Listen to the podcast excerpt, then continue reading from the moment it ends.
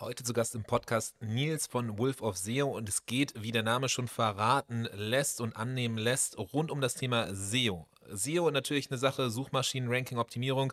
Es ist immer ein Thema, was viele Leute feiern und äh, die Hoffnung ist, kostenlosen Traffic in den Shop zu kommen. So ganz kostenlos ist das Ganze nicht. Es ist mit ein bisschen Arbeit verbunden. Da hat ja Nils im letzten Jahr schon hier auf jeden Fall einige seiner Insights konkret für SEO auf Shopify geteilt. Es wurde tatsächlich auch der erfolgreichste Titel oder die erfolgreichste Folge in, in Zahlen quasi an Zuhörerinnen und Zuhörern und das hat Nils getriggert und gesagt, okay, komm, lass uns das Ganze nochmal machen. Ist jetzt ein Jahr später und lass uns das nicht nur quasi aktualisieren, sondern ein ganz großes Thema machen, was tatsächlich rund um SEO so noch nie gemacht wurde, nämlich wie kann man eigentlich Last-Minute SEO für Q4 machen. Das heißt, wenn du jetzt hier zuhörst und überlegst, okay, was kann ich jetzt noch tun, um entsprechend für Weihnachten, Black Friday vielleicht doch noch zu ranken, dann ist das auf jeden Fall hier deine Folge. Das Spannende ist ja tatsächlich, dass man normalerweise von eher vier bis sechs Monaten ausgeht, bis SEO-Aktivitäten quasi sich abzeichnen und irgendwie Erfolge, erste Erfolge ähm, ja abzeichnen lassen und ähm, das Ganze ist aber, dass Nils sagt, nee,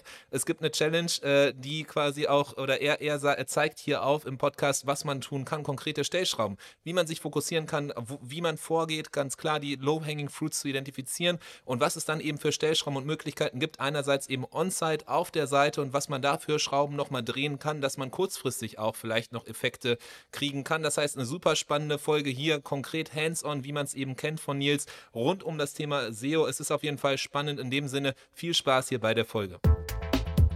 Der Merchant Inspiration Podcast. Insights und Interviews mit den wichtigsten Leuten der deutschsprachigen Shopify-Community.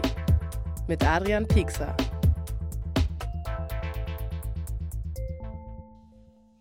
wenn man mich fragt, was ist das eine Tool, was wahrscheinlich jeder Shopify-Händler, jede Shopify-Händlerin haben sollte, aber wahrscheinlich dieses Tool gar nicht kennt, dann ist es Pathway Solution. Denn es ist das Tool, was hier neu im Merch Inspiration Podcast mit dabei ist, aber schon seit langer Zeit existiert. Es ist das Tool, was dir die perfekte Grundlage für Buchhaltung und alles rund um deine Steuerberater äh, ja, ermöglicht. Es ist das, was dir Kosten und Zeit spart, was dir vor allem aber auch den Frust und die Nerven, die es eben gibt, wenn das Finanzamt an die Tür klopft, das auf jeden Fall spart und ja auch vermeidet. Es ist jetzt vielleicht nicht ganz griffig, aber im Grunde ist Pathway Solution alles von vorne, von der Rechnungserstellung bis dann eben aber auch den Abgleich der Steuern sicherzustellen, dass alles richtig ist in deinem Shop. Das ist natürlich ein mühseliges Thema, ein Thema, was man sich ersparen möchte, wo man vielleicht auch mal eher zwei Augen zudrückt, aber glaubt mir, äh, ihr wollt nicht diesen Moment haben, wenn dann auf einmal ihr merkt, ihr habt die ganzen Jahre über das komplett falsch gemacht und äh, ja,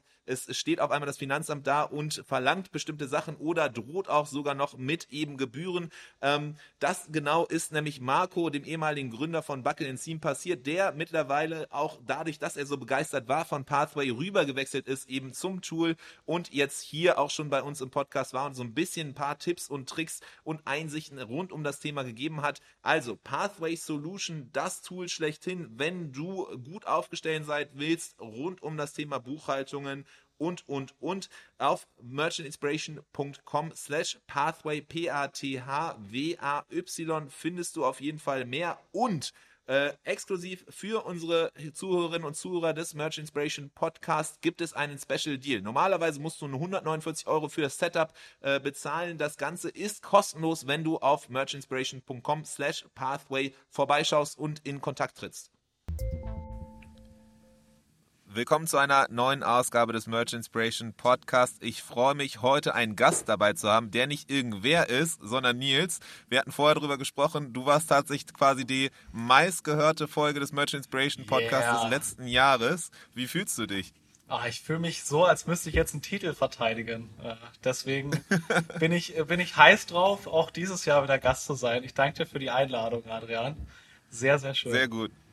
Sehr gut, genau. Und so ein bisschen Titelverteidigung, das ist die Ambition, die wir heute auf jeden Fall pflegen mit dem Podcast. Wir hoffen nicht zu äh, wenig zu versprechen. Nils, du bist äh, sehr gut äh, äh, unterwegs im Bereich SEO, hast ein sehr fundiertes Wissen und darum soll es gehen. Im letzten Jahr hatten wir ja genau in deiner Folge auch ich glaube, sie ist auch äh, äh, quasi zeitlos, immer noch relevant auf jeden Fall. Das heißt, wenn man da nochmal in quasi SEO auf Shopify reingehen will, auf jeden Fall ähm, eine, eine Hörempfehlung. Tatsächlich heute wollen wir so ein bisschen tiefer nochmal reingehen, auch natürlich rund rund um das Thema SEO ein super relevantes Thema. Es hat sich ja auch vielleicht seitdem einiges getan äh, rund um ChatGBT und Co. SEO hat sich auch vielleicht weiterentwickelt, der Google-Algorithmus, aber tatsächlich auch, ähm, wir sind mittlerweile schon um Q4 und man hört ja viel in verschiedensten anderen Bereichen rund um Performance-Marketing und Co. immer noch so, okay, die fünf Sachen, die du noch bis, äh, bis Black Friday oder fürs Weihnachtsgeschäft machen musst.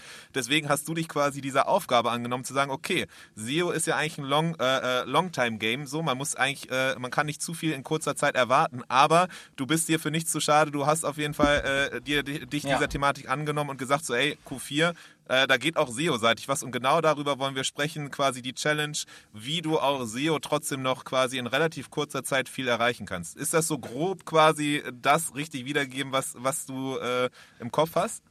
Ja, genau. Also ich sehe super viele von diesen Q4 ähm, und äh, Workshops und was auch immer. SEO ist nie mit drin, oft auch aus gutem Grund. Jeder kommuniziert immer, dass es eben Long Game ist, dass es lange dauert. Muss es im Einzelfall nicht unbedingt und äh, deswegen steht für mich auch eins der Q4-Webinare an. Äh, als YouTube-Auskopplung kommt es auch noch, wie man auch SEO-seitig äh, Q4 mitnehmen kann. Und äh, genau, darauf wollen wir heute eingehen. Ich dachte, es passt perfekt so von dem Zeitslot, den wir, wir heute haben hier im Oktober äh, und dem Thema. Ich würde jedem empfehlen, ähm, wenn es um die wirklich Basics erstmal geht, die Episode vom letzten Jahr erstmal zu schauen, denn äh, wir müssen auf einige der Sachen aufbauen, da es jetzt natürlich schon der Spezialfall ist. Heißt, so ganz fundamental, gerne nochmal in die letzte reinhören. Und äh, wenn man schon grob im SEO drinsteht, äh, dann ist die Folge heute spannend. Sehr gut. Um so ein bisschen vielleicht trotzdem nochmal dem Ganzen einen Unterbau zu geben und dadurch, dass sich ja schon einiges getan hat in der letzten Zeit, nochmal die generelle Frage, ähm, wo ich glaube, dass du so ein bisschen gebiased bist natürlich, äh, weil du tagtäglich nichts anderes machst, als äh, dich mit dem Thema SEO auseinanderzusetzen. Aber ist SEO heutzutage für eine Marke, die auf Shopify unterwegs ist, nach wie vor relevant und wichtig? Wie siehst du das? Ja, also SEO ist für jeden wichtig, ähm, der Produkte hat, nach denen gesucht wird es ist wirklich wichtig auch zu unterscheiden, dass äh, dafür, dass SEO funktionieren soll, im Bestfall der Demand schon da ist. Ähm, wenn ich jetzt ein super innovatives Produkt habe, was ganz Neues, wenn es dir jetzt schwerfallen würde, dein Produkt in ein Wort zu geben, was ein normaler Mensch benutzt, oder eine, mit einer Wortgruppe äh, diese Produkte zu beschreiben, die normale Menschen verwenden, dann ist SEO vielleicht nicht die erste Anlaufstelle. Es kann trotzdem funktionieren, ähm, ein super tolles Beispiel dafür ist zum Beispiel äh, Sekunde, wie hießen sie noch gleich? Äh, also das heißt auf jeden Fall aber so. Ja. Ja, äh, welche? Formel Skin beispielsweise, also wenn, okay. wenn wir jetzt den Case haben, dass du Produkte hast, nach denen nicht direkt gesucht wird, Formel Skin hat so für äh, ja, Neurodermitis, äh, bestimmte Cremes, also für Hautprobleme, die entsprechenden äh, Lösungen, sage ich mal, und die spielen es echt schlau. Heißt, du hast ein Thema, was eigentlich für informativen Content gemacht ist, alles rund um äh, Problemstellung, Hautanalyse. Okay, füll das aus, du hast den Konfigurator, bekommst dann äh, bekommst dann eben die Produktempfehlung. Heißt, dieses eigentliche Grundproblem von äh, niemand sucht genau nach dem, was angeboten wird oder nur in sehr geringem Maße einmal gut drum umgespielt. Aber für wen äh, SEO relevant ist, also für jeden Shop, der viele Produkte verkauft. Du musst dir vorstellen, je mehr Pferde du ins Rennen schickst, desto bessere Karten hast du, dass äh, eins davon oder einige davon in der Top 10 oder Top 3 am Ende äh, rauskommen. Heißt, äh, wenn ich jetzt nur auf ein einziges Keyword bauen muss und damit steht und fällt alles, das ist blöd. Vor allem, wenn das eine dann sehr kompetitiv ist. Aber wenn du 20, 50, 100 hast, dann hast du gute Chancen, dass einige davon äh, auf den Top-Positionen stehen werden. Ähm, High Price ist auch sehr gut und hat ein sehr gutes Potenzial, denn du kannst dir so vorstellen, wenn jemand bei Google eingibt, der will eine schwarze Ledercouch kaufen, dann kostet die 2000 Euro, aber der will die ja schon kaufen. So, wenn ich jetzt im Performance Advertising bin und äh, versuche Impulskäufer äh, mit einem Pattern Interrupt irgendwie an Insta auf Instagram abzuholen, dann ist es schwieriger, High-Price-Produkte zu verkaufen. Aber jemand, der das eingibt, der will das und der ist tendenziell schon weiter vorinformiert und nicht vom, sag ich mal, Impulskauf oder von der Preissensitivität abhängig. Genauso funktioniert es besonders gut, wenn ich eine hohe Wiederkaufrate habe, wenn ich Verbrauchsprodukte habe dann mache ich vielleicht nicht den Umsatz meines Lebens jeden Monat, weil Verbrauchsprodukte eben oft nicht so teuer sind. Aber durch die Wiederkaufrate skaliert sich das natürlich jeden Monat entsprechend hoch. Das ist noch ganz spannend. Und Nischen, die schön altbacken sind. Mit hohem Suchvolumen, aber wenig Konkurrenz. Werkzeuge, Fahrzeugzubehör, irgendwie Gastroprodukte. Dinge, wo du weißt, ich konkurriere da mit Seiten, die haben äh, seit 20 Jahren keinen Relaunch gesehen und da steht noch .html am Ende. So, da ist, äh, das sind alles Dinge, für die äh, SEO gut geeignet ist. Schwierig ist es immer, wenn ich wirklich erst noch den Demand für das Produkt schaffen muss. Und äh, das heißt nicht, dass es da unmöglich ist, aber da dauert die Profitabilität länger. Da muss ich dann ja. äh, Content fahren, muss die Leute dort erstmal äh, zum Kauf bringen, dann muss ich die wieder abholen. Dann, ich brauche vielleicht äh, irgendein Freebie, einen Konfigurator, ich brauche vielleicht E-Mail-Marketing, also ich brauche eine, einen, einen längeren Pfad und ich brauche mehr Assets, äh, mit denen ich spielen kann, um dann den Kanal profitabel zu bekommen. Okay, klingt logisch auf jeden Fall, dass es SEO natürlich da äh, Sinn macht, wo gesucht wird. Da, wo nicht gesucht wird, muss erst überhaupt das Such die Suchanfrage generiert werden, bevor dann eben du für diese Suchanfragen, die du generierst, ja. halt eben ausgespielt wirst. Macht Sinn. Genauso natürlich auch erklärungsbedürftige Produkte, die man nicht in irgendwie einfachen Suchanfragen zusammenfassen kann, wiedergeben kann, ist äh, SEO auch ein bisschen schwieriger und da machen dann tatsächlich wahrscheinlich so Sachen wie irgendwie Social Media oder Impuls, äh, Impulswerbung, wo man proaktiv reinpusht in den Kanal auch Sinn. Aber du hast ja. gesagt, so da, wo halt eben das klar mit so Suchanfragen genutzt werden kann oder irgendwie so Begriffe stehen, wo klar ist, was das Produkt halt eben für Nutzen oder eben Painpoints halt eben ja. äh, Lösungen bietet. Da macht das Sinn bei teuerpreisigen Produkten, wo halt aktiv nachgesucht wird, wo die Kaufentscheidung schon da ist, macht das Sinn. Genauso wie halt eben bei ähm, wie, äh, Produkten mit Wiederkaufrate, weil da quasi dann über die Wiederkaufrate dann auch eben äh, eine gewisse Marge im Spiel ist. Und genau. Äh, Traumcase natürlich irgendwie so altbacken, hast du es genannt, Nischen, die halt vielleicht noch nicht ganz äh, alle auf Shopify unterwegs sind. In der, oder in der Digitalisierung noch nicht so angekommen sind. Aber um es wirklich genau. ganz einfach zu machen, wenn du es schaffst, auf Google Ads viel Geld auszugeben. So, du müsstest diese Suchanfragen halt nicht immer einkaufen. SEO ist quasi dafür da.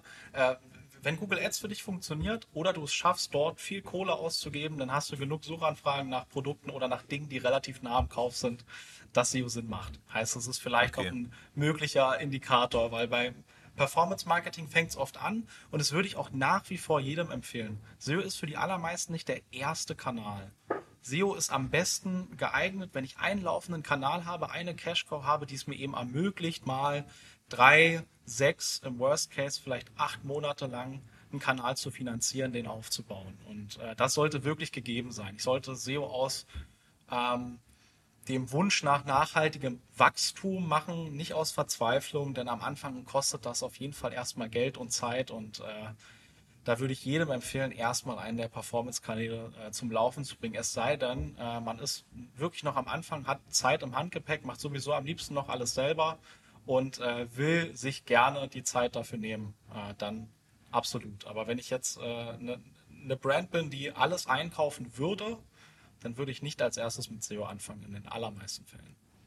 Okay, aber klingt ja auch clever als eine Faustregel, dass man natürlich, wenn man eh schon irgendwie Google Ads ausgibt, dass dann tendenziell da auch Potenzial natürlich ist, nicht diese Klicks einzukaufen, sondern sich da auch eben zu positionieren mit Content. Genau. Äh, klingt logisch. Es geht um genau dieselben Suchanfragen. Und äh, ja. die, also die neueste Studie, die ich gelesen habe, sagt, 8% der Klicks gehen in die Ads. Der Rest verteilt okay. sich auf den Rest, der da ist. Heißt, wenn du es okay. selbst schaffst, für diese 8%, ne, es wird sich jetzt unterscheiden. Wenn da vier Ads oben stehen, dann nochmal vier unten und eine Shopping-Anzeige, dann wird es mehr sein, was da landet, als nur 8%. Aber wenn du es schaffst, für im Schnitt 8% der Suchanfragen, die da sind, schon irgendwie äh, vier, hoch vier oder niedrig fünfstellig oder wie viel auch immer auszugeben, dann ist auf jeden Fall genügend Suchanfragen da. SEO und SEA konkurriert quasi um dieselben Suchanfragen. Ja, und jetzt hast du ja eben schon genannt, äh, so wer kurzfristig versucht zu optimieren und irgendwie kurzfristig Erfolge will, der sollte lieber oder die sollte lieber in Performance Marketing gucken oder andere Kanäle und nicht ins SEO. Äh, und dennoch äh, ja. ähm, wollen wir uns ja heute in dieser Folge genau dem widmen, diesem Thema. Es geht rein theoretisch aber schon und du siehst es auch. Und äh, wie kann man quasi, was kann man jetzt noch kurzfristig tun, um tatsächlich auch vielleicht kurzfristig noch Erfolge in Q4 zu erzielen ja. mit SEO? Genau, also grundlegend ist dafür erstmal wichtig zu wissen, für die allermeisten Produkte und ähm, Suchanfragen, die irgendwie was mit Produkten oder Produktgruppen zu tun haben, steigt das Suchvolumen 50 bis 100 Prozent an in Q4. So, wenn ich in die Tools schaue, ich kann mir hunderte Keywords anschauen, ich sehe äh, bis 2015 quasi zurücklaufend äh, wie der Verlauf monatlich in den Suchanfragen war. Da ist immer eine Spitze drin und die Spitze ist immer Q4, wenn ich keine saisonalen Produkte habe, wie zum Beispiel Gartenhäuser oder äh, Zubehör, was halt ganz anders saisonal ist. Wein wird auch gerne im Sommer getrunken, äh, so das ist jetzt auch nicht unbedingt so ein Q4-Produkt, aber sonst wirklich annähernd alles vom Hoodie zum Fernseher, zum Laptop, zum äh, Sofa, zum alles hat so ein 50 bis 100 Prozent Q4-Spike. Besonders so typische Geschenkprodukte. Also wenn man irgendetwas verkauft, was so Gravierung oder individualisierbar, äh, Schmuck, äh, irgendwie mit, mit speziellem Bezugnahme, irgendwas Individualisierbares, das steigt teilweise ums Zehnfache im Suchvolumen. Also wir haben dann so ein Keyword gehabt, Armband ohne Gravur wird im Schnitt 1700 Mal gesucht, wird Q4 über 20.000 Mal gesucht. Da steigt es richtig an im Suchvolumen. Und äh, das impliziert jetzt schon mal, dass wir uns genau auf die richtige Sache konzentrieren müssen. Wenn ich Q4 Short-Term SEO machen will, dann arbeite ich bei meinem Online-Shop nur an Produkten und Kategorien, nur an den Dingen, die ein oder zwei Klicks vom Kauf entfernt sind und im Endeffekt in mehr Umsatz resultieren. Ich würde informativen Content erstmal komplett beiseite stellen. Alles, was jetzt irgendwie Blogbeiträge sind, wo ich sowieso eine schlechte Conversion Rate drauf habe, wo ich jetzt wahrscheinlich mit meinem Shopify Shop auch noch nicht viel mehr Funnel drumherum gebaut habe, außer Banner, die sagen, kauf mein Produkt. Ähm, absolut ähm, auf den Bottom Funnel, also auf die Produkte, die Kategorien konzentrieren, auf die ich die Ads einkaufen würde, in jedem Fall. Either way, wenn ich drüber okay. nachdenke, ein Q4-Budget äh, zu spielen. Genau. Okay, sehr gut. Das heißt, da hast du schon mal so ein bisschen Tipps gegeben, worauf man sich fokussieren soll. Du hast jetzt auch schon den Begriff Bottom Funnel genannt. Vielleicht kannst du das ganz kurz nochmal erklären, äh, ja. was mit Top Funnel, Middle Funnel und, und Bottom Funnel gemeint ist. Man kennt es ja so ein bisschen aus dem Performance Marketing Game, ähm, im SEO vielleicht nicht so sehr. Deswegen vielleicht da nochmal ganz kurz ja. deine Einschätzung. Genau. Stellen wir uns vor, wir verkaufen veganes Proteinpulver und ein Top-Funnel-Keyword wäre jetzt zum Beispiel Muskelaufbau. Ich weiß, dass die Zielgruppe meines Produktes sich damit beschäftigt. Es ist aber noch relativ weit weg vom veganen Proteinpulver. Der Klick würde mich so im Schnitt 90 Cent kosten, ist dementsprechend nicht ganz so teuer, aber die Conversion Rate wird wahrscheinlich relativ gering sein. So, Mitte des Funnels wäre jetzt Proteinpulver. Ich weiß schon, dass derjenige äh, Proteinpulver kaufen möchte, aber ich biete Veganes an. Und äh, ist immer noch eine recht hohe Wahrscheinlichkeit, dass es nicht so dieser dieser optimale Treffer ist und das am Ende nicht konvertiert. Der Klick für Proteinpulver würde mich so schon so im Schnitt 1,70 kosten. Veganes Proteinpulver, da kostet mich der Klick im Schnitt 2,50 Euro. Und das ist genau das, was mein Produkt widerspiegelt. Wahrscheinlich genau das, was ich mit dickem Budget, äh, wenn ich äh, Q4 plane, einkaufen würde. Und genau an den Sachen äh, sollte ich arbeiten. Heißt Bottom Funnel übersetzt bei einem Online-Shop Produkt- und Kategorie-Keywords, die eins zu eins zu dem passen, was ich anbiete, so genau wie möglich. Okay. Ähm, und für die Priorisierung, wenn ich ein kleinerer Shop bin, also ähm, noch nicht lange am Markt, ich mache es noch selber, ich habe vielleicht einen laufenden Kanal, aber fahre den auch noch nicht mit sonderlich hohem Budget, ich bin vielleicht äh, mein Jahr oder meine anderthalb Jahre irgendwie am Markt, dann würde ich mich speziell auf Produkte konzentrieren, denn äh, eine Kategorie, ne, wenn wir bei dem Beispiel von eben bleiben, Proteinpulver wäre eine Kategorie, veganes Proteinpulver unter Umständen auch, veganes Proteinpulver Vanille wäre auf jeden Fall ein Produkt. Und äh, bei Proteinpulver sprügel ich mich mit allen anderen Supplement-Shops. Äh, bei vegan schon nur noch mit denen, die Veganes im Angebot haben oder explizit vegan sind. Und bei der Geschmacksrichtung prügel ich mich mit den wenigsten um dieses Ranking. Heißt, je schwächer ich bin, desto eher muss ich mich auf Longtail-Keywords, auf Produkte, denn die haben oft diese Longtail-Keywords konzentrieren. Je stärker ich bin, desto eher kann ich mich auch auf Kategorien konzentrieren. So ein TVO kann für äh, Fitness-Leggings, für Sport-Leggings äh, mit der Kategorie auf jeden Fall wahrscheinlich auch konkurrieren. Aber ähm, das könnte jetzt eben nicht jeder ganz junge, ganz frische Shop. Deswegen im Zweifel bei den Produkten anfangen, dann zu den Kategorien. Okay, verstanden. Das heißt, je präziser, desto besser tatsächlich, weil halt einfach je genauer äh, das Ganze ist, je nischiger quasi das Ganze ist, desto mehr hat man die Chance, da halt auch direkt dann eben sich durchzusetzen gegen die Konkurrenz. Und je breiter es wird, desto, desto größer quasi der Wettkampf, desto länger braucht das Ganze auch, desto weniger kann man kurzfristig auch Erfolge erwarten. Ganz genau. Und äh, wenn wir jetzt wirklich von Q4 sprechen, das hat er jetzt schon angefangen, wir haben wirklich nicht viel Zeit, so relativ schnelles, effizientes SEO sind schon so vier bis sechs Monate, das ist schon ein relativ knapper Zeitraum, deswegen würde ich, um jetzt diese Q4-Spikes mitnehmen zu können, absolut raten, sich nur auf Low-Hanging Fruits zu konzentrieren. Heißt, mit einem SEO-Tool zu prüfen, wo bin ich denn schon im Rennen? Welche Keywords habe ich dann schon auf Position 2 bis 18? Äh, ich würde fast nichts bearbeiten, was nicht schon wenigstens auf der zweiten Seite ist. Denn je weniger Strecke ich gut machen muss, desto kürzer eben der Zeitraum, äh, der gebraucht wird. Und alles andere würde ich wenn ich mich jetzt wirklich für dieses Q4 noch vorbereiten möchte, erstmal vernachlässigen. Ähm, genau. Denn vielleicht auch, um, um noch besser einzuschätzen, wie viel ich da tendenziell finden werde. Ich habe so ein kleines äh, Cheat Sheet. Ich kann es ja jetzt natürlich im Podcast nicht zeigen, aber mal erstellt. Wenn Brand, Menge der Produkte resultiert in Last-Minute SEO-Potenzial. Wenn ich eine starke Brand habe und viele Produkte, ist das optimal da werde ich mit sehr hoher Wahrscheinlichkeit einige Low-Hanging Fruits finden.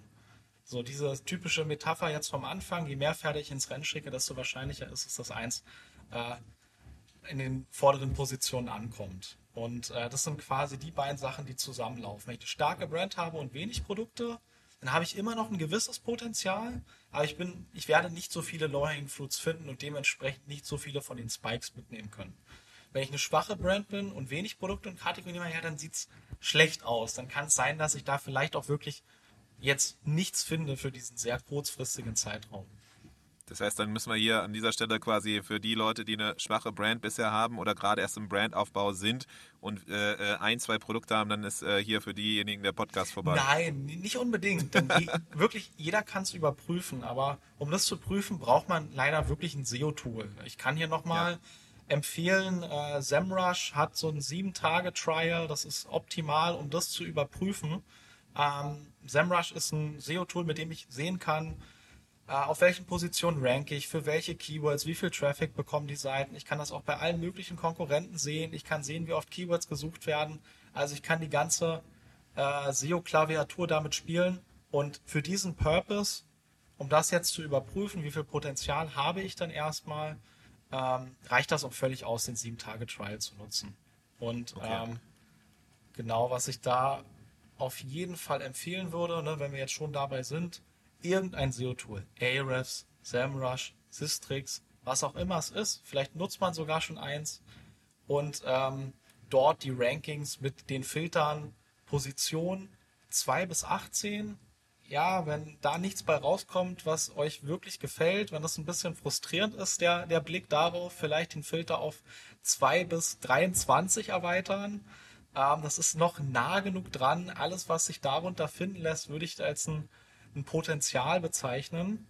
Ähm, Brand Keywords exkludieren, vor allem wenn man schon Performance Advertising äh, Money ausgibt. Das hat nichts mit SEO zu tun. Natürlich seid ihr für eure Brand Keywords auf 1 Manchmal ranken Seiten, wenn man diese Tools benutzt, auch für hunderte Keywords. Und da muss man dann wirklich graben, dass man diese äh, ja, Non-Brand-Keywords findet, je nachdem, wie viel Ad-Budget man für seine Pro Produkte rausballert.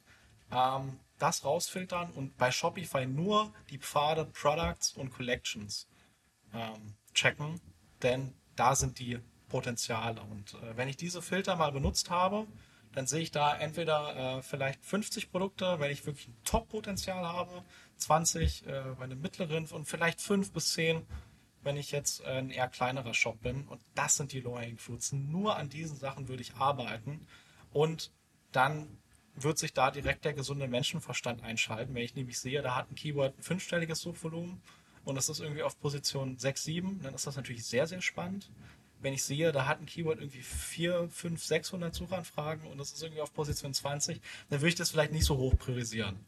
Äh, ganz, okay. ga, ganz logisch.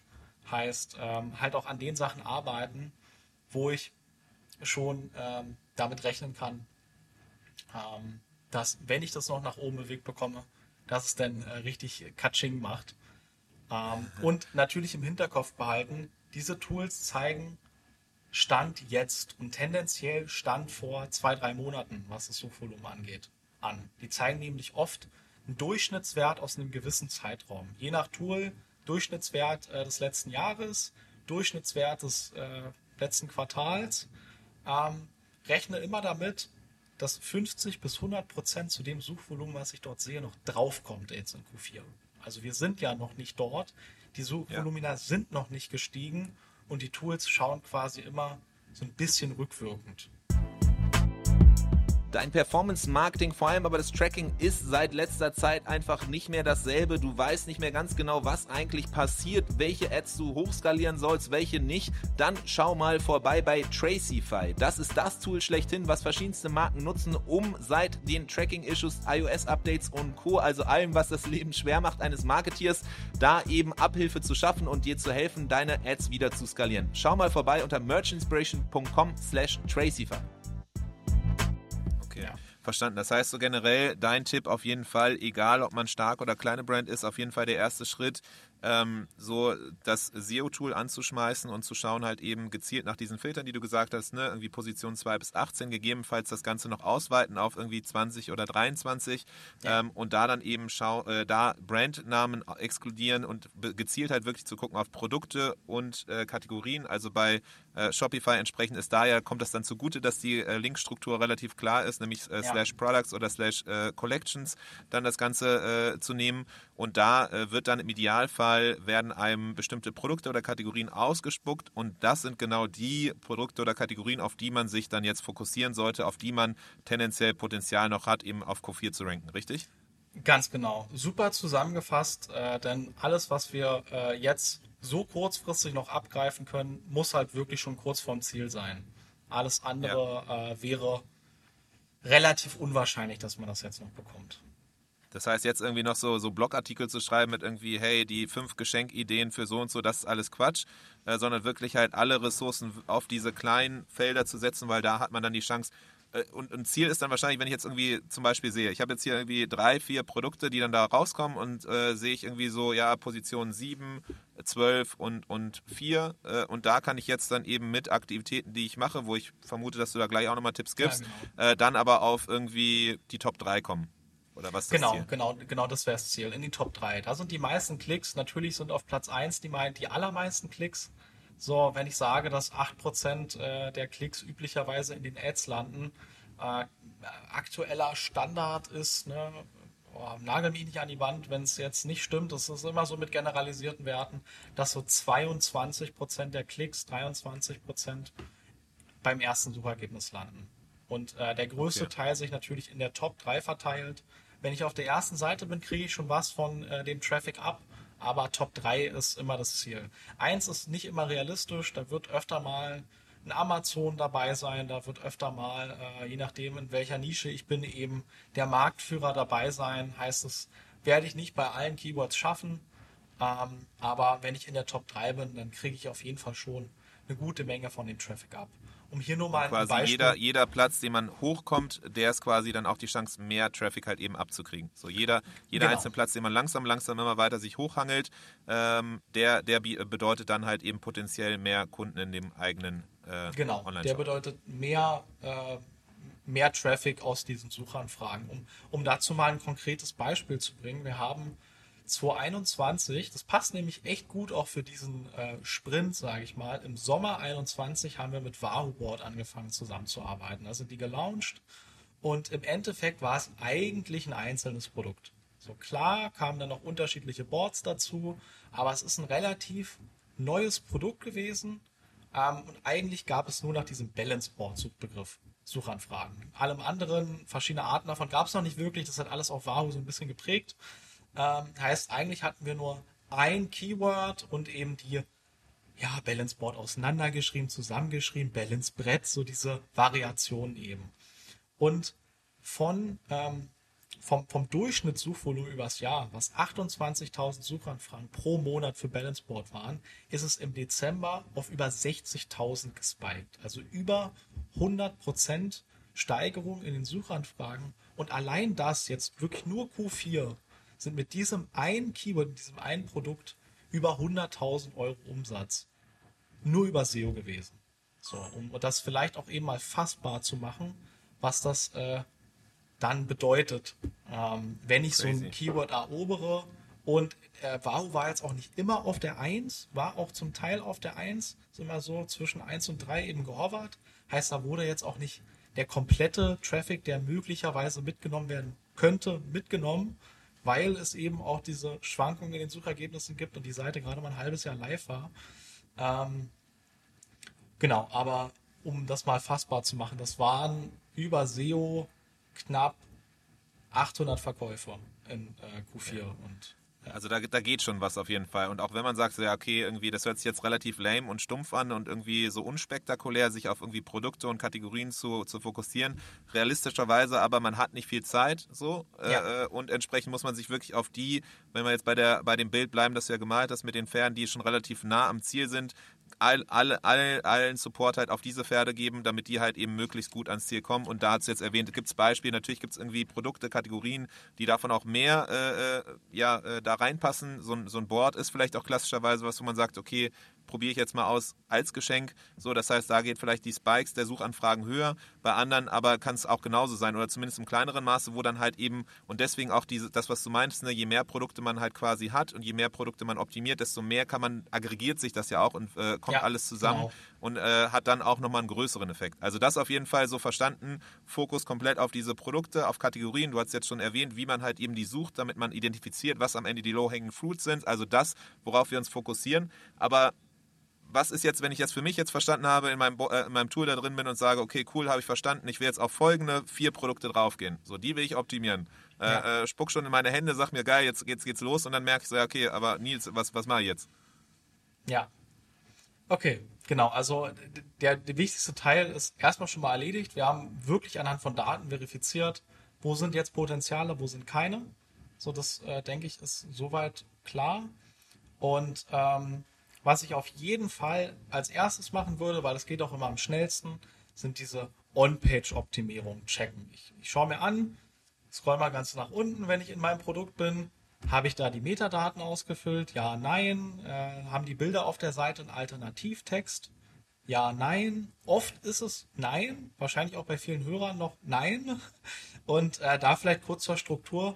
Der Metatitel ist das, was man sieht, wenn ich jetzt was bei Google eingebe all die zehn Suchergebnisse, die ich dann sehe, das erste, was dort steht, ist der Metatitel. Da sollte das Keyword am Anfang sein. Dann sollte ich ein USP haben und gegebenenfalls noch die Marke. Muss nicht sein, schneidet Google auch oft raus. Wenn die nicht reinpasst, ist nicht schlimm. Heißt aber, ich sollte auf jeden Fall dort das Keyword an den Anfang setzen, für das ich optimieren möchte.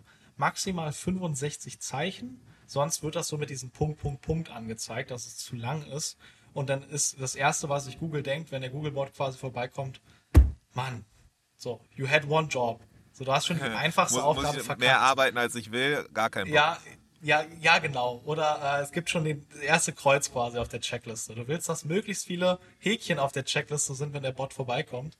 Und äh, das nächste, was da drunter steht, ist dann die Meta-Beschreibung maximal 165 Zeichen und eine ähnliche Struktur. Keyword, aber da ich mehr Platz habe, kann ich mehr USPs reinbringen und ganz wichtig, ein Call to Action in der Meta-Beschreibung. Die ist kein Ranking-Kriterium, die ist nicht ranking-relevant, die soll nur dafür sorgen, dass jemand klickt. Denn wenn du auf der ersten Seite bist, dann können wir uns Statistiken dazu anschauen, wie viel äh, Klicks du bekommen kannst, aber im Endeffekt hängt es davon ab, was der Nutzer dort liest. So. Schreibst du äh, Dinge, die dafür sorgen, dass jemand klicken will. Hast du äh, gute USPs, einen guten Preis, was auch immer, something, was dafür sorgt, dass wenn er zehn Sachen dort sieht, äh, deins ins Auge sticht und einen Klicker bekommt. So kannst du äh, die Klickrate optimieren. Gut, dann äh, zu den Alttexten und Dateinamen. So, weil wir jetzt einfach am Anfang das Beispiel haben, nehme ich es mal wieder, äh, das vegane Proteinpulver. Sagen wir mal, ich habe vier Bilder äh, auf meiner Produktseite. Dann ist es einmal irgendwie nur das Produkt, was sollte ich dann reinschreiben? Zum Beispiel Erbsenproteinpulver Marke XY. Dann habe ich vielleicht ein Bild von dem Shake, benenne ich dann auch so, Erbsenproteinpulver Shake, Marke XY, sodass ich immer wieder auch diese Keywords in den Bildern habe. Also dass, wenn der Googlebot dort äh, vorbeikommt, sich das alles anschaut, sich denkt, ah, okay, ich kann Bilder noch nicht so gut lesen und ich will mir sowieso nicht viel Arbeit machen, weil ich noch 100.000 andere Seiten prüfen muss. Nice, dass du mir in dem Alternativtext genau sagst, was dort abgebildet ist. Und ich weiß, dass hier ein Protein, ein Erbsenproteinpulver verkauft werden soll und die Bilder alle dazu passen. Sweet, sehr gut. Guter erster Eindruck. dazu kommt natürlich noch, dass man mit diesen ähm, Alttext- und Dateinamenoptimierungen auch in den ähm, Google-Bilderergebnissen ranken kann. Also dass jedes Bild eins der Keywords mit drin hat, es muss nicht immer dasselbe sein. So äh, Erbsenprotein, Erbseneiweiß, veganes Protein, so. Es gibt dann so einen ganzen Topf an Keywords, sage ich mal, in unterschiedlichen Schreibweisen, mit Synonymen, mit äquivalenten Worten. Und ähm, dass die Bilder diese haben, aber auch beschrieben wird, was drauf ist. So, ich sollte auch. Und äh, idealerweise sollten die Bilder auch eben entsprechend ja. das so äh, widerspiegeln. Ne? Also man kann jetzt nicht irgendwie, es macht weniger Sinn, so einen Erbsenprotein-Shaker zu nennen, aber am Ende ist da halt kein Shaker drauf, sondern eine Person, die lacht. Ähm, ja, genau. Das würde keinen Sinn machen. Äh, dementsprechend sollte schon immer, das meinte ich auch eben, an der Alternativtext beschreibend zum Bild ja, sein, okay. aber je nach Möglichkeit auch eins der Keywords enthalten. So Im Bestfall ha haben wir wirklich beides. Okay, perfekt. Ja. Alles klar. Das heißt so eben einmal runterscrollen im Shopify Admin auf der Product-Seite im, im Backend runtergehen, sicherstellen, dass halt eben bei der Linkstruktur dann unten auch eben die Beschreibung richtig gegeben ist. Du hast jetzt gesagt, extra äh, sicherstellen, dass halt auch die Zeichenanzahl wirklich der entspricht, die quasi Vorgabe ist von, von, von Shopify-Seite aus. Alttexte ja, äh, und Dateinamen halt Dazu ganz kurz, ist es, ist es ja. mittlerweile so, dass es bei der Beschreibung nicht mehr irgendwie 300 äh, Zeichen vorgegeben werden? Weißt du es gerade? Ähm, nee, ich glaube, da ist irgendwas random auf jeden Fall. Das ist auf jeden Fall eine andere Zahl als die, die du gerade gesagt hast, meine ich. Ja, ja, im Zweifel wirklich äh, nochmal ähm, sicherstellen, Metatitel maximal 65 Zeichen, Metabeschreibung maximal 165. Das, äh, Google ändert das leider auch ganz gerne mal und ähm, die Tools, sage ich mal, locken dann einen bestimmten Zeitpunkt in, ein, ja. nehmen die Zahl, das war, nehme ich mal, so lang, ist schon ein bisschen her, ehrlich gesagt. Ja. Ähm, aber mittlerweile ist es wieder nicht mehr so lang. Heißt, verlasst euch da eher jetzt auf die Zahlen, die ich äh, genannt habe, statt auf das, was im Tool steht.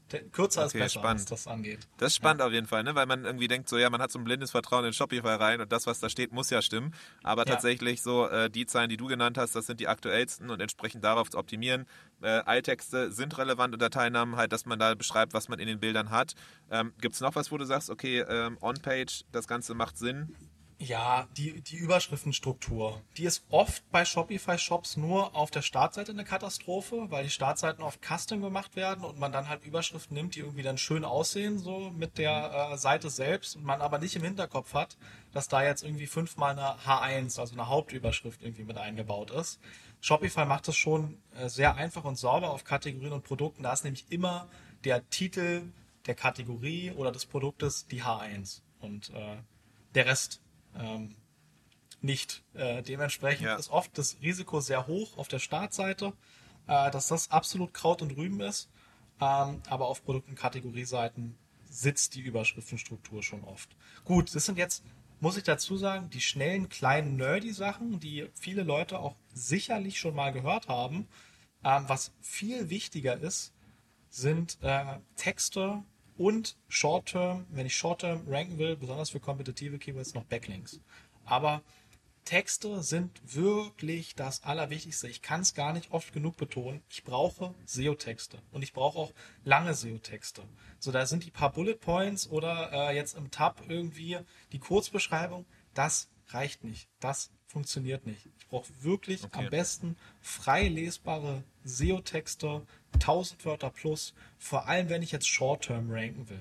Ich bräuchte es nicht, wenn ich jetzt neun Monate Zeit hätte, unbedingt so lang und so stumpf und aggressiv, wie ich jetzt, äh, wie ich jetzt quasi drauf eingehe.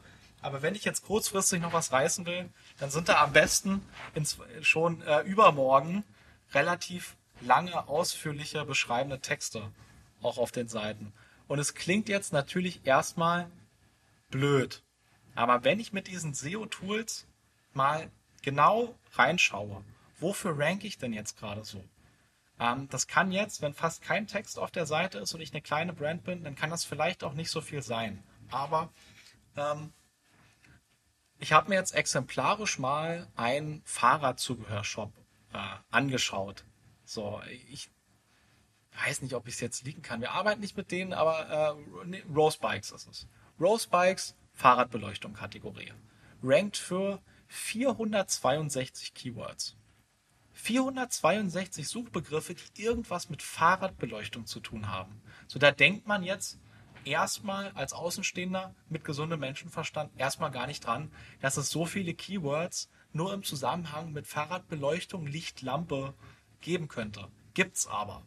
Und was Keyword und Suchbegriff immer heißt, ist, dass dort jemand nach Informationen sucht, nach irgendwas sucht. Selbst wenn nach Produkten und Kategorien gesucht wird, will jemand eine Kaufberatung haben. Und das will Google auch. Google will, dass derjenige bei euch nicht äh, Checkout drückt. Google will, dass der genau weiß, was er kauft, dann Checkout drückt und dann happy ist. Und sich nicht denkt, was für eine Scheiße hat mir denn Google jetzt hier angezeigt? Ich wusste jetzt gar nicht, worauf ich mich hier einlasse. Ich dachte eigentlich, dass das, äh, keine Ahnung, nicht Erbsen, nicht vegan ist, äh, das Proteinpulver oder irgendwas anderes.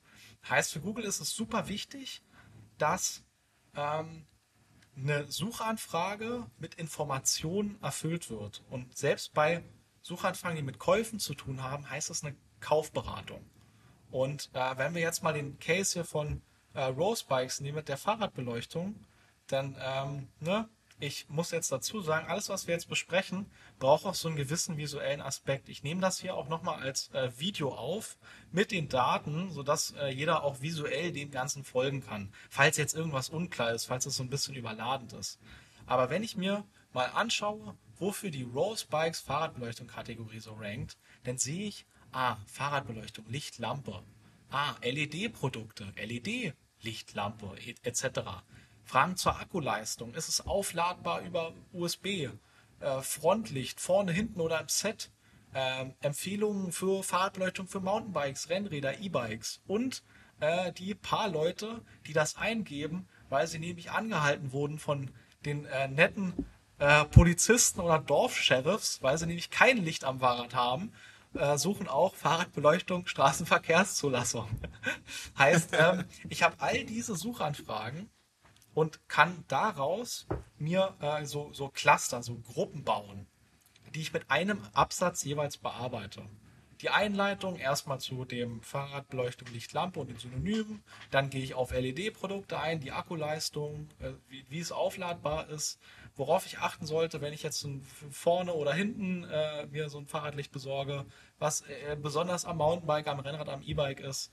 Und äh, nochmal keine Sorge, unser Licht ist auch äh, der Straßenverkehrsordnung zugelassen. Daher, ähm, das, diese Struktur macht es mir total einfach, sinnvoll 800.000, 1200 Wörter darüber zu schreiben.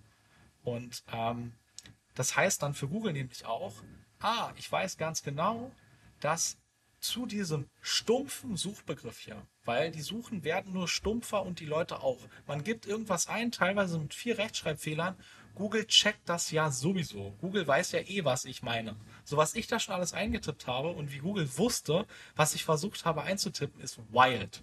Und genauso gut weiß Google, ähm, was noch im Zusammenhang mit dem Kernsuchbegriff alles gesucht wird. Und im Bestfall gehst du auf deiner Seite auf alles ein, sodass Google denkt, okay, der sucht jetzt nach einer Fahrradbeleuchtung, aber vielleicht hat er ein Mountainbike zu Hause. Vielleicht sucht er nur ein Licht für die Hinterseite. Vielleicht äh, hat er Probleme mit der Akkuleistung. So, egal worum es geht, du gehst auf all das ein in deinem Text. Dann bist du das holistisch gesehen optimale Suchergebnis. Und deswegen sind Texte leider so wichtig ähm, und okay. ermöglichen mir, dass ich wie Rose Bikes in dem Fall für 460 Keywords, wir haben ja jetzt zum Beispiel bei äh, Wahoboard auch nur von einem gerade gesprochen. Natürlich hat Wahoboard auch für mehr als 100 Keywords gerankt mit der Startseite. So schaffe ich das.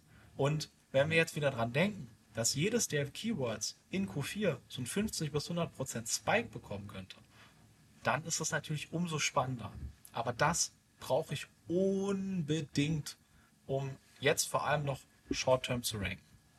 Okay, das heißt, so eine schön aussehende Produktseite ist das eine, aber so Text und Inhalte, die gezielt halt eben die ganzen Begriffe, die du da erwähnt hattest, rund um das jeweilige Produkt, die Suchanfragen und ja. Co. die aufzugreifen in Textform, ist nach wie vor unabdingbar. Absolut. Und vor allem, wenn ich ja äh, jetzt durch den ganzen Prozess, den ich schon beschrieben habe, ähm, mich sowieso schon damit auseinandersetze, wofür ranke ich denn gerade? Wenn ich sowieso gerade in einem SEO-Tool bin und schon sehe, ah, ich bin für Fahrradbeleuchtung auf 3, für Fahrradlichter auf 5, für Fahrradlicht LED auf 9, Heißt, ich sehe schon all diese Dinge und kann mir das dann und, und äh, macht das nicht nur um Google zu gefallen, sondern da sind wirklich Keywords, die kaufrelevant sind, die eine, mhm. eine, eine transaktionale Intention dahinter haben, für die ich schon im Rennen bin, für die ich auch schon auf der ersten Seite bin oder kurz vor der ersten Seite, die sollten dann einfach mitbearbeitet werden, ja. Okay. Heißt aber so Traumvorstellung dein, aus deiner Brille, wenn du alles entscheiden könntest, rein nur auf die Metrik ähm, äh, ja, Suchranking optimierend, ja. ähm, wäre eigentlich eine Seite mit ein paar Fotos und vorne, äh, äh, also allen relevanten Informationen, darunter dann aber ein langer Essay quasi, der alle Begriffe aufgreift, die Traumvorstellung. Ja, also Best Practice wäre, ich habe meine Hauptüberschrift ganz oben, standardmäßig in Shopify, und dann habe ich vielleicht so einen Einleitungssatz vielleicht zwei, so dass es nicht viel Platz einnimmt. Aber Google schon mal weiß, alles klar, hier geht es jetzt gleich um Fahrradbeleuchtung. Das ist ein Online-Shop, in dem geht es gleich um Fahrradbeleuchtung. So, dann kommen die ganzen Produkte und ähm, dann seht ihr das ganz oft bei Shops, wenn ihr runterscrollt. Ihr seht selbst bei Otto, ihr seht selbst bei den Großen, kommt dieser Kaufratgeber. Und der Kaufratgeber. Auf Kategorieseiten meinst du jetzt, ne? Ja, auf Kategorieseiten, aber das kann auch auf Produktseiten sein. Es kann auch ganz unten sein. So, ich finde, auf Produktseiten ist ein gutes Referenzbeispiel Löwenanteil. Das kann man sich mal anschauen, weil dort seht ihr immer wieder auch auf der PDP, auf der Produktseite, so ein bisschen Text mit eingebaut. Mal zwei Sätze, mal drei Sätze, mal vier, so dass es nicht stört, so dass es nicht überladend, so dass ich aber in meinem Produktseitendesign schon auch so auf meine 300, 400 Wörter komme. Und den Rest kann man dann noch so, ja, unten ranpacken, wie man es auch auf Kategorieebene machen würde. Und jetzt Short-Term ist das auch ehrlich gesagt scheißegal. Da muss es nicht so hübsch sein. Da kann ich einfach meine sechs Textblöcke haben mit jeweils mhm. einer H2-Überschrift drüber und es tut erstmal den Job. Man sieht oft mal Beispiele, bei denen wurde dieser Ratgeberteil, nenne ich ihn jetzt einfach mal, dieser Kaufratgeberteil auch echt sauber gemacht, auch mit Tabellen und Bildern und schön aufgeteilt das kann auch gut aussehen. Das muss nicht immer scheiße aussehen, dieses SEO-Texte. Wichtig okay. ist mir jetzt aber, man muss es jetzt, vor allem wenn die Zeit äh, rennt, wenn äh, es, wenn der Schuh drückt, muss man es nicht perfekt machen. Text ist Text und Text funktioniert erstmal. Okay, also heißt Text, äh, Text äh, auf jeden Fall vorbereiten, der die verschiedenen Suchbegriffe aufgreift. Ähm, es kann ein nicht schön aussehender Text quasi am Seitenende sein. Äh, es geht aber auch dieses Zusammenspiel, wenn man sich jetzt irgendwie Shopify-Shops vorstellt mit einer Produktseiten-Template, äh, und den, den verschiedenen Modulen, dass man dann irgendwie so Foto, Text macht. Du hast jetzt gerade das Beispiel ja. auch erwähnt, da ist dann eben so, dass man dann irgendwie ein Foto und Video hat auf der einen Hälfte und auf der anderen Hälfte quasi Text beziehungsweise mobil dann eben un, oben und unten. Sowas geht schon, dass man diesen Text nicht als ja. einen zusammenhängenden Text hat, ja, sondern halt eben dann so ein Textfeld, wo dann aber auch eben eine Überschrift ist, halt zwei formatiert, dann unter, äh, Beschreibungstext, sodass dann so ein bisschen visuell aufgelockert ist und gar nicht so präsent ins Auge äh, äh erscheint äh, als so ein SEO-Text. Genau, so der wirkliche Quick-Fix, wenn man jetzt nicht so viel äh, Design- und Development-Ressourcen hat und auch nicht so viel Bock hat, ist den Text einfach unten rannageln. Äh, wer bis nach ganz unten scrollt, vor allem, du kennst ja mittlerweile sind die PDPs, ja. Korrigier mir, wenn ich falsch liege, du bist der Shopify-Bro äh, hier, äh, relativ lang, relativ, ich kann eine ganze Weile scrollen, auch auf ja. mobil. Genau, ist so ein bisschen so eine Landingpage einfach geworden, ne? weil halt eben viel genau. Traffic äh, raufkommt auf die Produktseite, wo die vorher nicht auf einer Kategorieseite oder ja. Startseite waren. Das heißt, es ist so ein bisschen so eine Art eigene Landingpage für das Produkt. Genau. Genau, und deswegen stört sich auch niemand unten an dem Text. Deswegen kann ich den oft auch noch einfach unten ran nageln, jetzt mal ganz stumpf gesagt. Und diejenigen, die die Landingpage bis nach ganz unten scrollen und eben noch mehr Informationen offenbar brauchen, bevor sie kaufen, stolpern dann irgendwann über den. Und das sind dann die, die sich auch nicht unbedingt dran stören werden.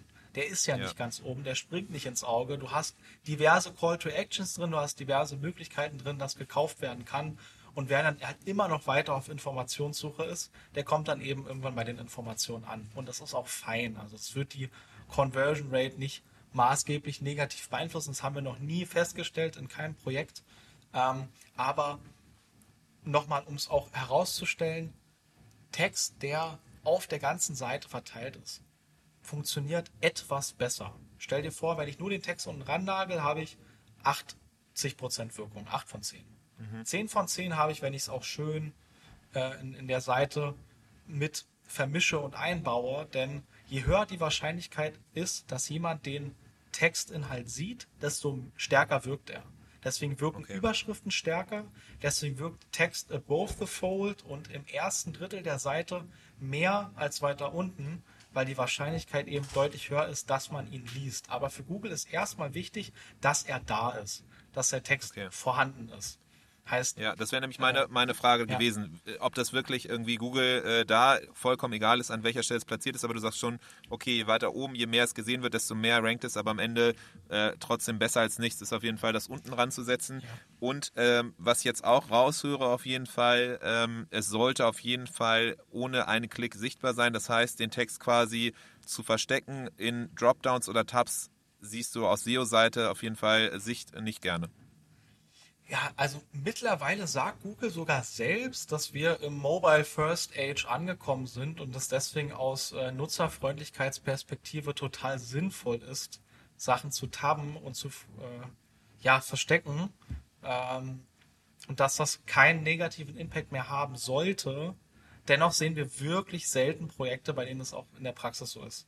Also wir sehen Okay. in der Praxis leider wirklich oft, dass es besser funktioniert, wenn der Text frei verfügbar, also frei sichtbar ist, als Freitext eingebunden ist. Ich würde empfehlen, wenn ich jetzt wirklich mich nicht damit arrangieren kann, irgendwie 1000 Wörter Text auf der Seite zu haben, dann macht zumindest 500, 600 Worte sichtbar. Den Rest zum Beispiel in diesen ähm, Akkordeons, in den Q&As, Ja, ja. was auch immer. Ähm, ich würde aber auf jeden Fall empfehlen, wenigstens 500 Wörter sichtbar zu haben. Selbst wenn Google sagt, es macht eigentlich keinen Unterschied mehr.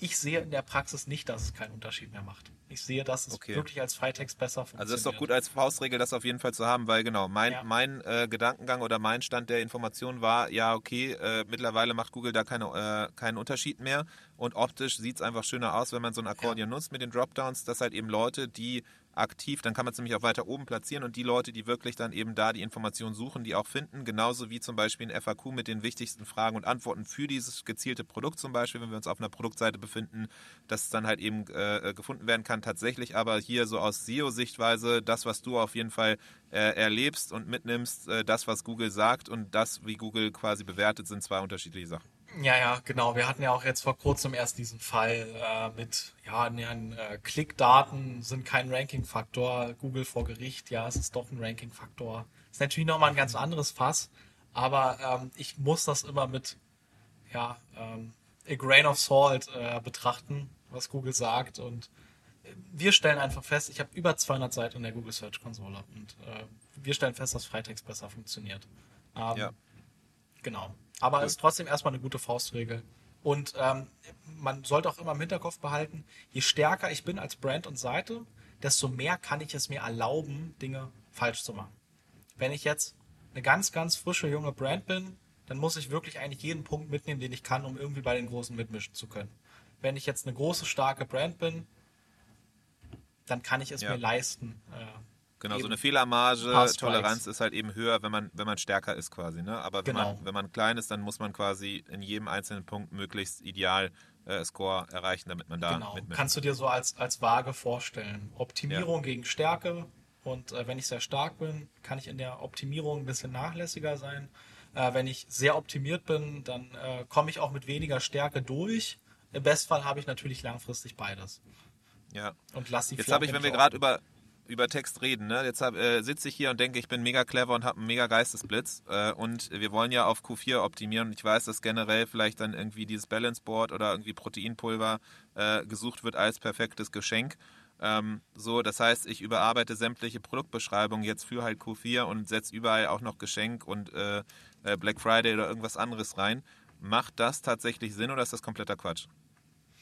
Den Text halt auch wirklich auf Q4 oder auf, auf so eventbezogene Sachen zu optimieren? Oder ist es eigentlich, bis dann Google das greift, ist es ist schon wieder vorbei? Das heißt, lieber gezielte Landingpages dafür kreieren, um nochmal zu gucken, ob dann gezielt dieser, diese Suchbegriffe auch mitgenommen werden? Oder wie siehst du das?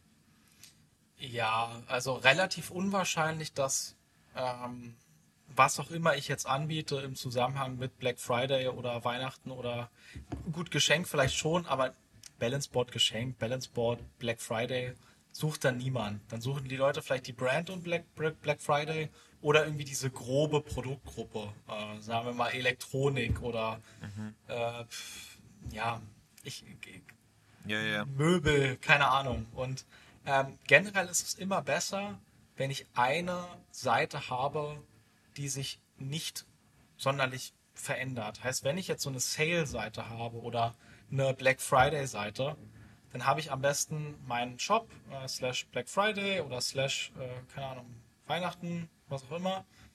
Äh, und habe diese eine URL direkt damit verbunden. Heißt, ich kann das auch die nächsten Jahre wieder nutzen. Heißt, ich switch nicht irgendwie durch, ich verwirre ja. Google nicht, indem ich sage, okay, hier war jetzt, keine Ahnung, ich habe vorher mein Fahrrad, meine Fahrradbeleuchtung gehabt und jetzt habe ich irgendwie, keine Ahnung, habe ich jetzt Weihnachtsleuchten oder äh, keine Ahnung, ja, also, also, ja. also, dass ich sowas im Bestfall nicht riskiere. Denn wenn eine Seite einmal gut im Rennen ist, würde ich auch immer nur empfehlen zu erweitern, statt irgendwelche Sachen groß zu verändern und wegzunehmen. Heißt, okay. Texte können dann erweitert und nachoptimiert werden.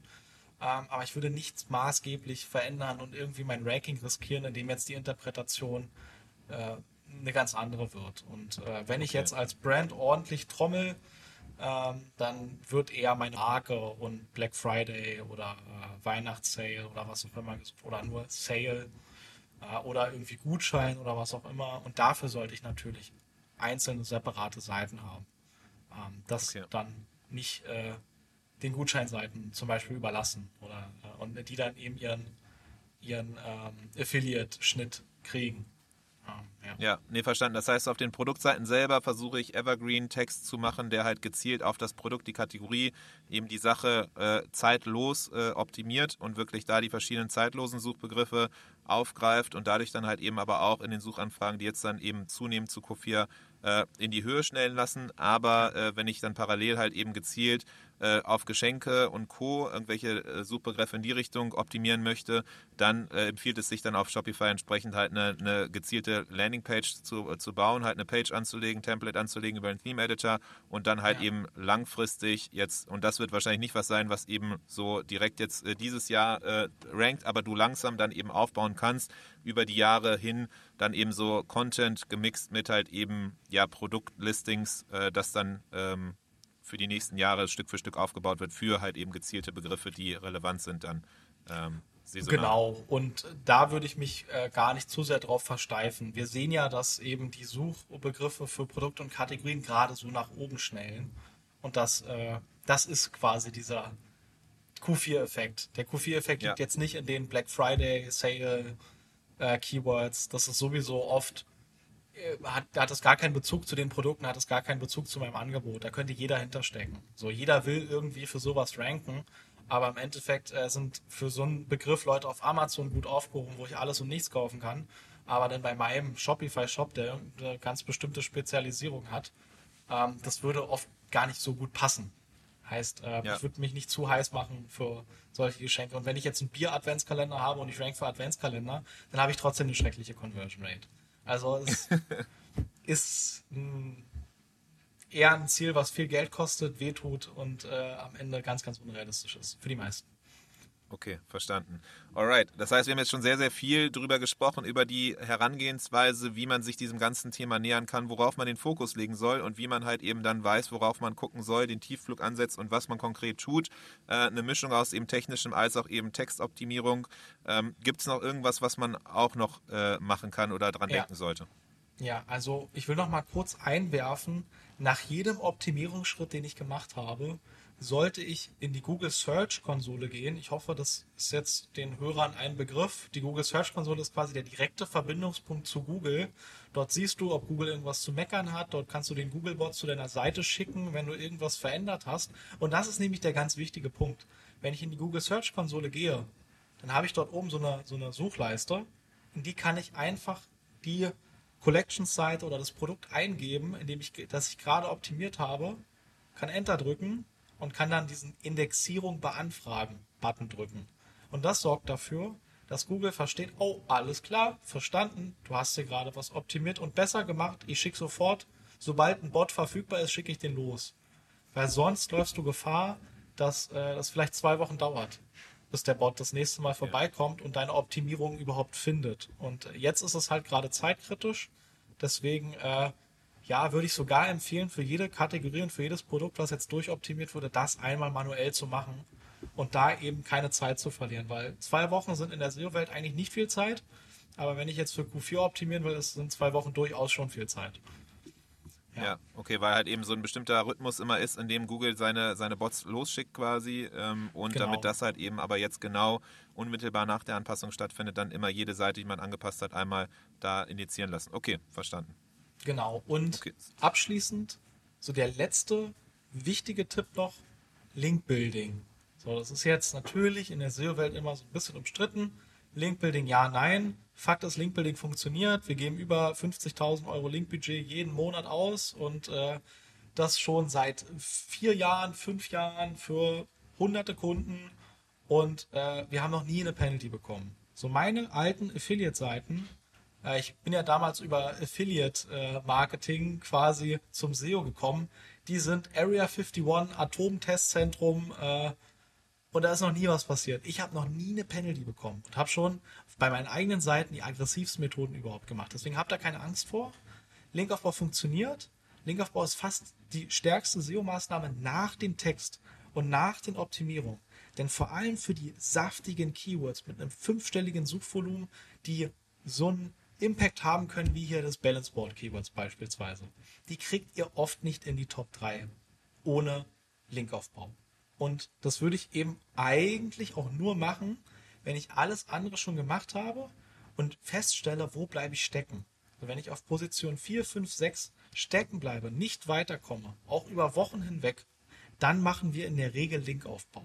Aber Q4 steht vor der Tür, deswegen macht es auch Sinn, da vor allem für die interessanten Keywords, alles was jetzt zum Beispiel auf Position 2 bis 8 ist, hohes vierstelliges, vielleicht sogar fünfstelliges Suchvolumen hat, da würde ich drüber nachdenken, auch äh, Linkaufbau drauf zu fahren. Und wenn ich von Linkaufbau spreche, spreche ich hauptsächlich von Gastbeiträgen. Also dass Seiten, die entweder stark oder themenrelevant sind, ähm, positiv über mich schreiben und zu meinen Produkten und meinen Kategorien verlinken. Und das ist jetzt gar nicht so einfach. Dazu würde ich empfehlen, äh, auch mit einem Partner zu arbeiten. Das würde ich nicht auf eigene Faust machen, Outreach ist der größte Krampf überhaupt. So, also wenn man möglichst schnell im SEO oder im Online-Marketing depressiv werden will, macht man Outreach. Ähm, Backlinks können sehr teuer sein und als Laie ist es sehr schwer einzuschätzen, wie viel ein Link wirklich wert ist. So, ich habe tausende Seiten gesehen. Ich kann auf einen Blick sagen in die Tools und auf die Seite, wie viel ist so ein Link wert. Aber das kannst du nicht einschätzen. So, wenn ich ne, A-Lehrer, nichts gegen dich, aber wenn ich dir jetzt fünf Seiten schicke und dir sage, schätz mal ein, wie viel die wert sind, dann äh, wirst du sehr wahrscheinlich übers Optische gehen und über die Inhalte, die du so siehst, wenn du dich so rumklickst. Das ist Google aber herzlich scheißegal. Google interessiert, wie stark ist die Seite, was hat die selber für ein Linkprofil, wie sind die Rankings der Seite, wie viel vertraue ich dir denn jetzt schon? Und das siehst du nur mit Tools. Das kannst du nicht von außen quasi sehen. Und ähm, auf gar keinen Fall auf Seiten wie Fiverr gehen und irgendwie die äh, kurze Strecke zu Backlinks wählen, die besonders günstig ist. Nein, man ist dann kein Genie. Nein, man hat nicht den, den, das, den Rubik's Cube gelöst und den Code geknackt. Nein, äh, man holt sich vielleicht sogar im Worst Case doch eine Abstrafung ab. So wer Fiverr nutzt, schafft es vielleicht sogar. Ich habe es noch nicht geschafft, eine Abstrafung reinzuholen. Aber wer sowas macht, der kriegt es vielleicht wirklich auf die Kette. Ähm, deswegen Linkaufbau auf jeden Fall äh, jemanden mit ins Boot holen. Ein Freelancer, äh, vielleicht den eigenen SEO mit in, im Team, vielleicht uns, je nachdem. Ähm, aber Linkaufbau, vor allem wenn es um größere Budgets geht, würde ich nicht auf eigene Faust probieren. Das kann echt teuer werden. Ja. Okay. Also als Link, Link, äh, äh, Linkaufbau, dass Leute halt eben auf deine Seite verlinken, auf deine Produkte und Co. Das ist auf jeden Fall was, was du sagst, okay, das ist nochmal quasi der Turbo oder das, das was den Turbo zündet, was extrem wichtig ist. Äh, nach all den ähm, Basics, die man dann eben schon gemacht hat, das, was wir ja vorhin eben besprochen haben, das halt auf jeden Fall auch noch ein, eine weitere Maßnahme. Heißt, das alles kann man auf jeden Fall noch machen, auch kurzfristig ja. für Q4. Es ist im Grunde ja, wenn man es so will, eigentlich vieles von dem, was so oder so SEO-Arbeit ist, aber speziell der Fokus auf eben das Zentrale, das Wichtigste, da wo man am meisten genau. Erfolg in kurzer Zeit halt eben äh, erhoffen kann. So und in kürzerer Zeit alles. Genau, Texte und Links, die Texte wirklich fast schon autistisch optimieren. Auf YouTube habe ich da noch äh, auch ein detailliertes Video zu ähm, und Linkaufbau. Und das sind halt sonst Sachen, die, die streckt man relativ lang, aber das sind ja, die beiden Sachen sind 80 Prozent. So diese On-Page-Sachen, ja. über die wir gesprochen haben und wirklich auch alles andere, äh, Ladezeit, äh, technisches, was auch immer es ist, sind alles zusammen maximal 20 Prozent. Also wenn ich jetzt noch tiptop optimierte Texte auf die Straße bringe, den Googlebot sofort losschicke und vielleicht auch noch äh, pro Produkt so um die 5, 6 Backlinks auf die Straße bekomme, dann habe ich gute Chancen, noch in ja. äh, gute Rankings zu bekommen. Weil wenn ich jetzt mal so Sachen eingebe wie Rosenquarzroller mit 10.000 Suchanfragen, Position 1 finde ich Rosenthal, äh, ob es der Jaderoller ist, äh, das Bakuchiol-Serum. Wenn ich LSD kaufen eingebe, werde ich Modern Mind finden. Wenn ich Wok, Pfann und Breta eingebe, dann werde ich äh, die Hoffmann in der Top 3 finden. Und das sind alles Rankings, die wären nicht da ohne Linkaufbau. Da haben wir ordentlich drauf geballert mit Linkaufbau auf diese Rankings. Und genau deswegen sind die an den Stellen, auf denen die sind. Und das Gute ist ja auch eben ansprechend, äh, das ist ja alles zwar jetzt Q4 kurzfristig, aber es ist danach dann ja nicht weg, sondern es bleibt weiterhin da und es ist halt Voll. halt was, was man so oder so wahrscheinlich machen sollte. Das Gute ist halt, dass jetzt Q4, wie du gesagt hast, halt eben besonders oft in vielen verschiedenen Kategorien halt mehr Suchanfragen kommen. Deswegen jetzt einfach dieser Peak da ist, aber auch danach ja was, was man so oder so wahrscheinlich schon auf seiner To-Do-Liste hat und jetzt vielleicht nutzen kann, um halt eben gezielt nochmal mehr mitzunehmen und jetzt diesen, diesen Moment hat, wo man sagt, ja, okay, komm, fuck it, so jetzt mache ich's. Ähm, jetzt ist der Moment, wo ich es vorbereite und dann profitiert man auch danach immer weiter. Auf jeden Fall. Und was ich aber auch nochmal betonen will, ist, wenn ich jetzt äh, Gartenzubehör shoppen und gerade hier zuhöre oder in irgendeiner Nicht-Winter- äh, oder Nicht-Q4-Nische bin, genau dasselbe, was wir jetzt besprochen haben, gilt für jeden in dem Zeitraum vor der Saison. Eigentlich macht man SEO-Rankings für die Saison, nämlich außerhalb der Saison. Und das heißt, wenn dein Q4 der Sommer ist, dann hast du jetzt halt quasi noch mehr Luft. So, dann hast du noch äh, gerade sogar die bessere Situation als die Leute, ähm, die jetzt den Q4-Spike mitnehmen wollen. Und ähm, deswegen will ich grundsätzlich auf jeden Fall aber noch ähm, klar ansprechen, dass man die Rankings für die Saison in der Off-Season holt. Und dass es total kontraintuitiv ist. Im Paid ballerst du in der Saison richtig das Budget hoch. Im SEO musst du eigentlich dann gerade, wenn auf, auf äh, der Paid-Front gerade nicht so viel läuft, gerade dann musst du bei SEO eigentlich loslegen, weil du würdest in der Off-Season sowieso nicht so viel verdienen, aber wenn die Suchanfragen hochschnellen ja. und du bist in den richtigen Positionen, das ist äh, der Optimalfall. Okay, ich höre auf jeden Fall hier raus, für jeden, jeder, die hier zuhört, ist das auf jeden Fall relevant, SEO entweder wenn Q4 auf jeden Fall eine wichtige Saison ist, dann ist jetzt noch so die, die letzten Meter zum Sprint ansetzen wichtig. Für diejenigen, die, wo Q4 eigentlich gar nicht wichtig ist, das bedeutet halt, irgendwann anders kommt die Saison. Heißt, man hat entsprechend noch mehr Zeit und noch mehr äh, Hebel, die man hebeln kann. SEO auf jeden Fall ein Thema, so wo man, wo man jederzeit quasi drauf gucken kann. So zumindest verstehe ich äh, deine Aussage. Äh, Nils, das war jetzt natürlich sehr viel Input, mega geil, auch sehr konkret. Äh, ich habe auch wieder einen guten Eindruck gekriegt darüber, wie man jetzt genau vorgeht. Ganz klar klare Ansage von der Marschrichtung, was man an, an äh, Aufgaben zu tun hat und wie das Ganze aussehen kann, auch anhand von Beispielen. Das ist mega. Ähm, du hast schon erwähnt, äh, es äh, gibt ein Webinar, was du gemacht hast, was jetzt dann auch auf YouTube demnächst nochmal kommt.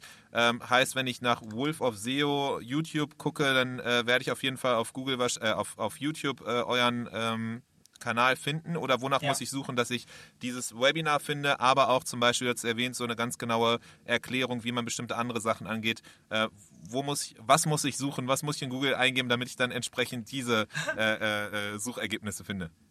Ja, also Wolf of SEO dann kommt ihr auf unsere Seite und wir haben dann so einen Reiter, der heißt Geschenke, da ist quasi alles drin. Dort ist ein Umsatzkalkulator. Falls ich jetzt überhaupt erstmal überprüfen wollen würde, lohnt sich die ganze Geschichte denn jetzt für mich, vielleicht auch außerhalb von Q4. Da haben wir ein Tool gebaut, mit dem kann äh, kalkuliert werden, wie viel Umsatz kann ich wirklich realistisch über SEO machen. Das ist keine Schönrechnung, das ist eine sehr konservative Rechnung. Ähm, dann findet ihr dort auch das Webinar direkt auch für Online-Shops, in dem wir nochmal ins Detail gehen, wie optimiere ich jetzt wirklich meinen Online-Shop. Ähm, und äh, das ist über eine Stunde lang. Da gehen wir nochmal Step by Step rein. Das ist jetzt nicht nur für Q4 geschnitten, sondern generell. Und äh, das Q4-Video äh, mit den Sachen, die wir heute besprochen haben, nochmal visualisiert, wird tatsächlich diese Woche noch von mir aufgenommen. Das kommt erst noch fresh online äh, tendenziell ja Ende der Woche, am Wochenende. Äh, ne? Wann geht die Episode live? Jetzt am Dienstag quasi. Jetzt das heißt, so wenn Dienstag, Wochenende, genau muss man noch ein paar Tage sich auf jeden Fall gedulden.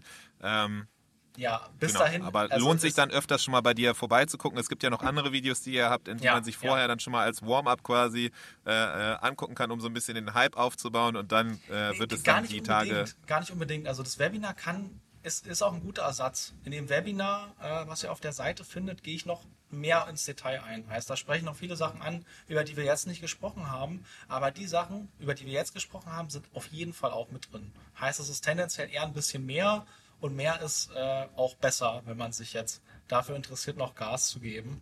So Ähm, wie der Text auf der Produktseite mehr auf jeden Fall besser, ist das auch entsprechend mit äh, dem Webinar so. Das ist doch Wahnsinn.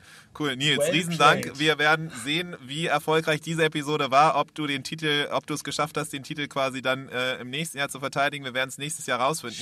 Äh, ich fand es auf jeden Fall wieder. Hä? Muss noch irgendwas mit AI rein, damit wir, damit wir den kriegen? Wahrscheinlich, ChatGPT haben wir jetzt natürlich nicht angesprochen, damit das äh, auf jeden Fall gut gerankt wird. Ähm, aber ich bin mir ziemlich sicher, dass trotz alledem, so das, was du hier auf jeden Fall wieder an Input geliefert hast, war Wahnsinn. Ich feiere es maximal und äh, richtig gut, sehr hands-on. Man weiß genau, was man jetzt zu tun hat und was man tun kann. Und vor allem, äh, es ist noch Hoffnung da, jetzt anzufangen und jetzt noch Resultate zu sehen. Das ist doch auch schön zu wissen.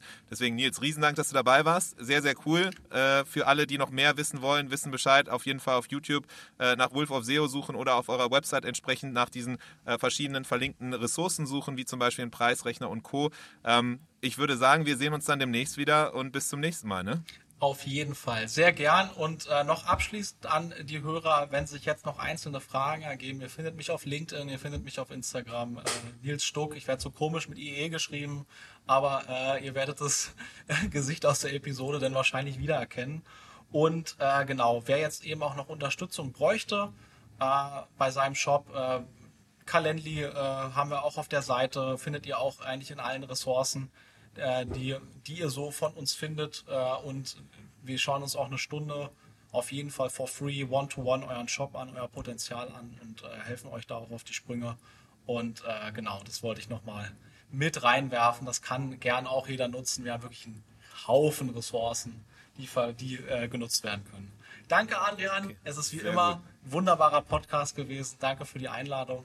Ich freue mich aufs nächste Mal. Und äh, Ich danke let's dir. see Mach's how gut. it goes. Mach's gut. Das war der Merchant Inspiration Podcast in dieser Woche. Wenn du es noch nicht getan hast, abonniere uns. Bis zum nächsten Mal.